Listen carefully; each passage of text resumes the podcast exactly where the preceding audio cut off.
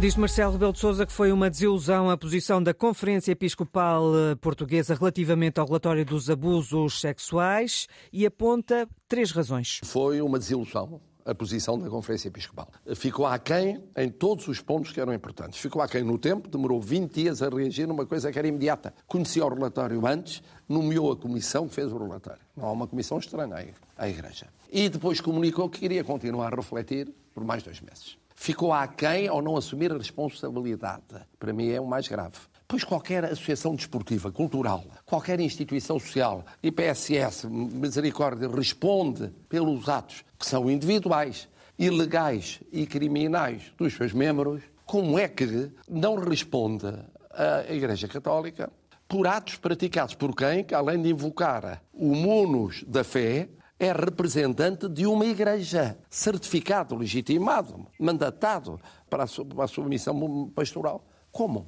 É incompreensível. Uhum. Terceira, ficou aquém ao não tomar medidas preventivas relativamente àqueles que se encontram envolvidos na investigação criminal. Pois se há bispos que transferem priores por causa de questões de dinheiro, de guerras locais, de questões de comportamento pontual, num caso de abuso sexual, qual é a hesitação Ora, o presidente da Conferência Episcopal Portuguesa, em entrevista ao Expresso que se pode ler esta sexta-feira, admite que não esteve bem na conferência de imprensa onde reagiu às conclusões do relatório da Comissão Independente. O bispo de Leiria Fátima, José Ornelas, confessa que não conseguiu passar a mensagem que queria.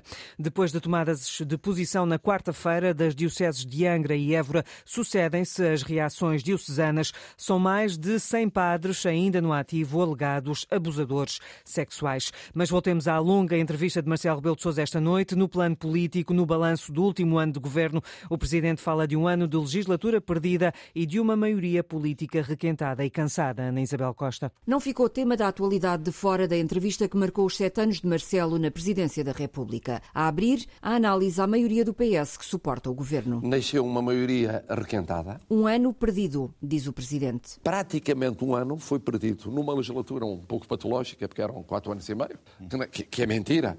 Três anos e meio, porque o último ano é de eleições. Fica o aviso de que, mesmo não o desejando, pode ter de vir a dissolver a Assembleia da República e forçar eleições antecipadas. Eu mantenho esse princípio, que é tudo fazer para se cumprir a legislatura. Agora, não me peçam para dizer que renuncio ao poder de dissolver. Isso não renuncio. Vai fazer uma não leitura... Não renuncio nesse sentido. Eu habituo-me a nunca dizer nunca os factos, a realidade às vezes é mais imaginativa do que a nossa imaginação. E um dos exemplos da realidade que pode ultrapassar o desejo do Presidente é o plano de recuperação e resiliência. E nós temos no final de 23 um panorama que é um panorama desgraçado do ponto de vista da execução do PRR, desgraçado da situação económica e social do país.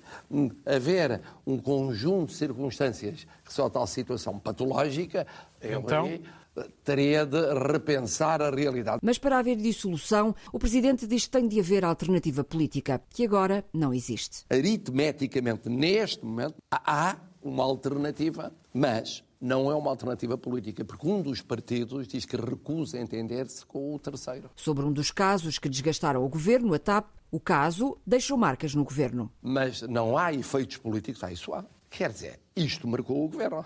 É como ataque, sabem as ataques? Cria radiações, deixa radiações no corpo, que são irreversíveis. O Presidente promete estar atento ao restante tempo da legislatura e pressão foi coisa que não faltou nesta entrevista à RTP e ao público. E Marcelo Rebelo de Sousa deixou também um conselho ao Ministro das Finanças para ver se no passado há alguma questão que possa levantar problemas. A seguir ao Primeiro-Ministro, o Ministro das Finanças é, porventura, o ministro mais importante do Governo neste momento. E, portanto, vai haver, obviamente, uma concentração de foco sobre ele.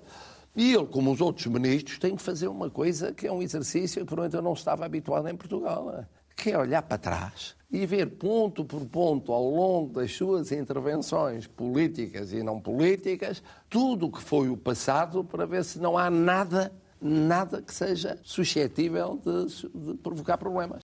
Sobre as lutas dos professores, Marcelo considera que são justas, diz que o caminho é negociar e que tem de haver acordo entre as partes sobre a recuperação do tempo de serviço e também uh, tem de se corrigir as desigualdades entre professores. A recuperação integral financeiramente eu não penso que seja possível neste momento, mas houve uma recuperação noutros tempos de dois anos e tal. Parcial. Porque não fasear a recuperação... E estender isso a todas as estender, carreiras de, de todas a, da função pública. Mas mais, é preciso corrigir a desigualdade entre professores. Porque, por exemplo, a diferença entre os professores mais novos e os mais antigos, que estão mais perto do limite da reforma, é que neste 70% ainda vai conseguir chegar ao topo. Os outros, com 30 e tal, 40 anos, 50 anos, não vão.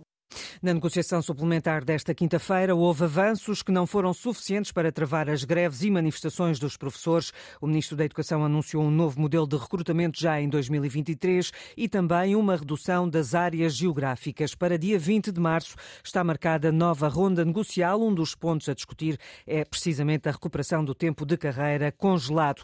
Do lado dos sindicatos, os anúncios não foram suficientes, por isso vai haver mais greves e manifestações pelos seis anos, seis meses e 20 23 dias congelados. No dia 6 de 6 de 2023 há nova manifestação de professores. Vai também haver greve às avaliações no final do ano e nova greve de um dia por distritos. O STOP também mantém para já a greve por tempo indeterminado.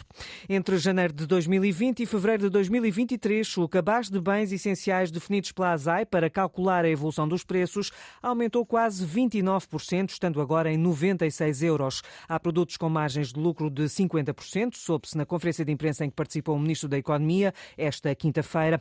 Ora, a comentadora de Economia da Antena 1, Helena Garrido, refere que há ferramentas que o Governo pode aplicar para combater este aumento de preços. Eu não sei se o Governo vai ser bem sucedido usando como ferramenta a tentativa de envergonhar e pressionar a grande distribuição. O Governo tem outras ferramentas, se quiser de facto melhorar o poder de compra da alimentação, que é de facto um problema. O índice de preços da alimentação dos frescos, em termos gerais, nós usarmos os dados do INE, foi da ordem dos 20%, que é o dobro da inflação, e se o governo quiser, o governo pode sempre reduzir o IVA anunciando que é uma medida transitória, não se percebe até porque é que não o fez, já que há alguns países em que isso aconteceu. Escolher um cabaz básico em que o IVA é reduzido com uma data para terminar essa redução e aí acompanhando os preços. Ou então, como França está a fazer, pressionar a grande distribuição para criar um cabaz básico em que se compromete a controlar os preços desse cabaz básico. A comentadora da Antena Helena Garrido, a explicar porque pode o Governo, se quiser, decidir uma redução à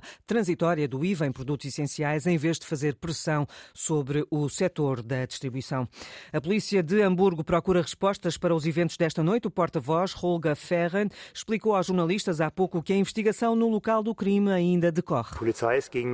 A polícia foi chamada por volta das nove e um quarto, foi informada de que tiros foram disparados neste prédio. A polícia estava perto, entrou no prédio rapidamente. Os agentes encontraram pessoas gravemente feridas por armas de fogo, algumas fatais. Ouviram um tiro vindo da parte superior do prédio, subiram as escadas, onde também encontraram uma pessoa. Até o momento não temos indícios de que algum criminoso tenha fugido. Temos que avaliar a cena do crime. No momento não temos pistas sobre as vítimas. Tudo o que sabemos é que várias pessoas morreram aqui, várias pessoas ficaram feridas, foram levados para os hospitais. O trabalho no local do crime está a acontecer agora.